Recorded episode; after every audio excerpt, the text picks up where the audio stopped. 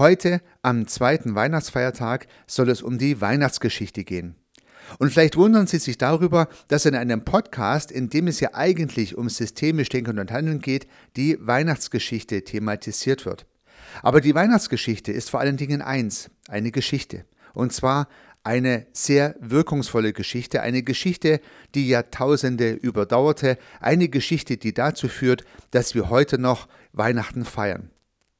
Diese Geschichte entstand im heiligen Land und wer schon da war, wie ich beispielsweise in Jerusalem und dort die Geburtskirche Christi besuchte, den Ort, an dem der Überlieferung nach die Hütte stand, an der Jesus geboren wurde, ja, der spürt an diesem Ort die Magie der Geschichte und wie viele Menschen diese Geschichte inbrünstig glauben.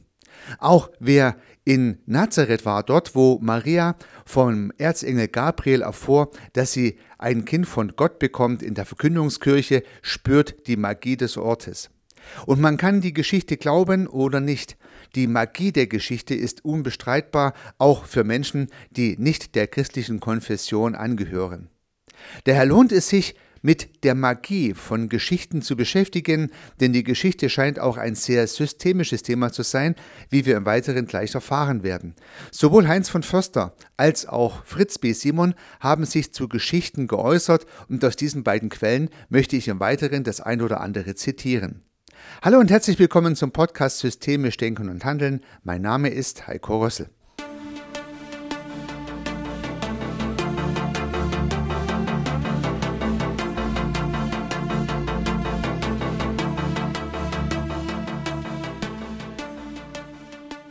Die Weihnachtsgeschichte ist eine sehr, sehr mächtige Geschichte. Eine Geschichte, die die Menschen berührt hat seit Tausenden von Jahren. Eine Geschichte, die bis heute in anschlussfähiger Kommunikation geblieben ist und ganze Kulturkreise beeinflusst. Irgendwann einmal hat irgendjemand diese Geschichte erzählt. Diese Gedanken wurden aufgegriffen und weitererzählt. Irgendwann wurden diese Gedanken aufgeschrieben und wieder weitererzählt. Und so haben wir Anschlussfähigkeit im feinsten systemischen Sinne bis heute.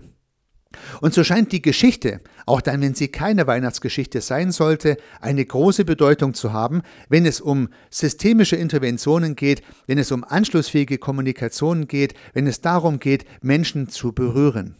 Ich habe zwei Quellen entdeckt, die die Geschichte thematisiert haben, und aus diesen beiden Quellen möchte ich entsprechende Passagen vorlesen. Das eine ist das Buch von Heinz von Förster und Bernhard Pürksen mit der Überschrift Wahrheit ist die Erfindung eines Lügners. In diesem Buch geht es unter anderem um Kausalitäten, die Heinz von Förster kritisch sieht.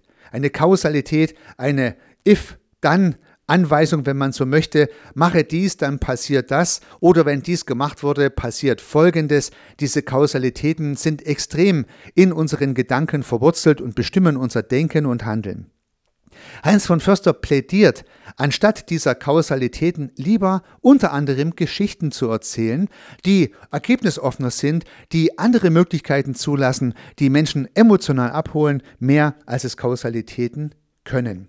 Und so fragt Bernhard Pürzen, welche Betrachtungsweisen, die nicht auf linearen Kausalitätsvorstellungen basieren, können in den Vordergrund treten? Oder mit anderen Worten, was würden Sie empfehlen, Heinz von Förster, wenn die Kausalitäten keine gute Idee sind? Und Heinz von Förster antwortet, denken Sie an die Parabel, das Gleichnis, die Analogie, die Geschichte.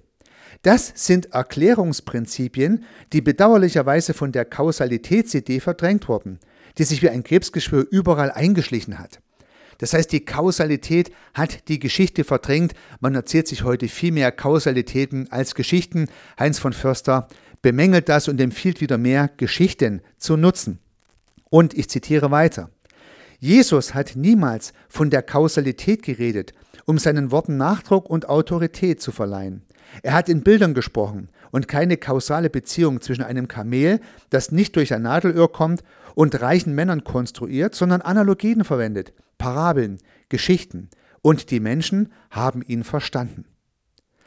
Heinz von Förster hat hier ganz konkret auf die Bibel referenziert, auf eine Geschichte, die natürlich mehrere tausend Jahre Bestand hat und weitererzählt wird Geschichten, Angebote, Kommunikationsangebote, die die Menschen berühren.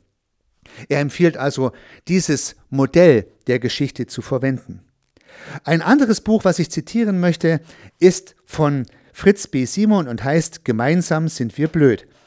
Auf Seite 178 beginnt das Kapitel Denken in Geschichten und ich zitiere auf Seite 179.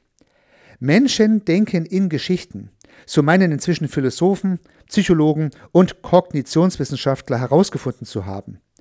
Geschichten sind offenbar eine höchst ökonomische Art, mit der Komplexität der Welt umzugehen. Sie setzen unterschiedliche Akteure in einer spannenden, die Emotionen der Zuhörer oder Leser fesselnden und daher gut merkbaren Form zueinander in Beziehung. Charakteristische Interaktions- und Kommunikationsmuster sowie die Dynamik ihrer Beständigkeit und Veränderung werden so für jedermann einfühlbar und kommunizierbar. Und Fritz B. Simon schreibt weiter, Sie integrieren dadurch in einzigartiger Weise kognitive und emotionale Schemata und werden so zu einem der wichtigsten Interpretationsrahmen, die wir als Menschen zur Deutung unserer Erfahrungen verwenden. Eine bedeutsame Art, Informationen sowohl sachlich als auch emotional zu vermitteln. Ja, nun haben wir die Weihnachtsgeschichte, die wir gerade gefeiert haben. Nun haben wir die Idee von Heinz von Förster und von Fritz B. Simon gehört. Und was heißt das nun für uns? Nutzen wir auch Geschichten, um unsere Meinungen, unsere Ideen, unsere Erfahrungen weiterzutragen und Menschen einzuladen, diesen Gedanken zu folgen diese Gedanken oder diese Kommunikation in Anschlussfähigkeit zu bringen, wie der Systemiker vielleicht formulieren würde. Und ich glaube, ein kleines Selbstexperiment am Ende dieser Episode kann helfen. Wenn Sie sich an Vorträge, an Vorlesungen, an Bücher, an Veröffentlichungen erinnern, dann erinnern Sie sich oft an Geschichten. Wenn Menschen Geschichten erzählt haben, um ein Thema einzuleiten, wenn Menschen Geschichten erzählt haben, um die Inhalte eines Themas zu vermitteln, dann bleiben diese Geschichten viel mehr in unserem Gedächtnis verwurzelt, bleiben anschlussfähig und für uns zurück und zurückgreif und reproduzierbar. Wir können was damit anfangen. Während Fakten und Informationen, Kausalitäten häufig schnell verloren gehen, können wir Geschichten viel besser in unser Gedächtnis verankern. Und was für uns gilt, für uns Menschen und unsere psychischen Systeme, unser Gehirn, das gilt auch für soziale Systeme. Geschichten, die in Organisationen erlebt wurden und in diesen Geschichten reproduziert werden, bleiben viel besser anschlussfähig als Fakten und Ziele. Wenn man also anstatt neue Ziele auszugeben, einen neuen Claim zu präsentieren, eine neue Vision zu verkünden, lieber eine Geschichte erzählt, wird man einen viel höheren Wirkungsgrad erreichen. Dabei wünsche ich Ihnen sehr viel Erfolg. Unternehmen Sie was, Ihr Heiko Rössel.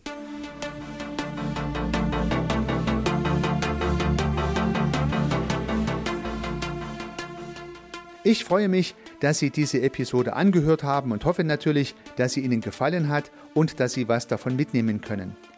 Wenn Sie keine zukünftigen Episoden verpassen möchten, dann können Sie den Podcast gern abonnieren. Nutzen Sie dafür den Abonnieren-Button in der Podcast-App Ihrer Wahl. Natürlich würde ich mich auch über eine Rezension oder über eine Bewertung freuen. Alternativ zu diesem Podcast habe ich zwei weitere aufgenommen. Sie finden sie unter www.servicearchitekt.com/podcast oder wenn Sie meinen Namen in der Podcast-App Ihrer Wahl eingeben. Vielleicht können ja auch die beiden anderen Angebote für Sie interessant sein.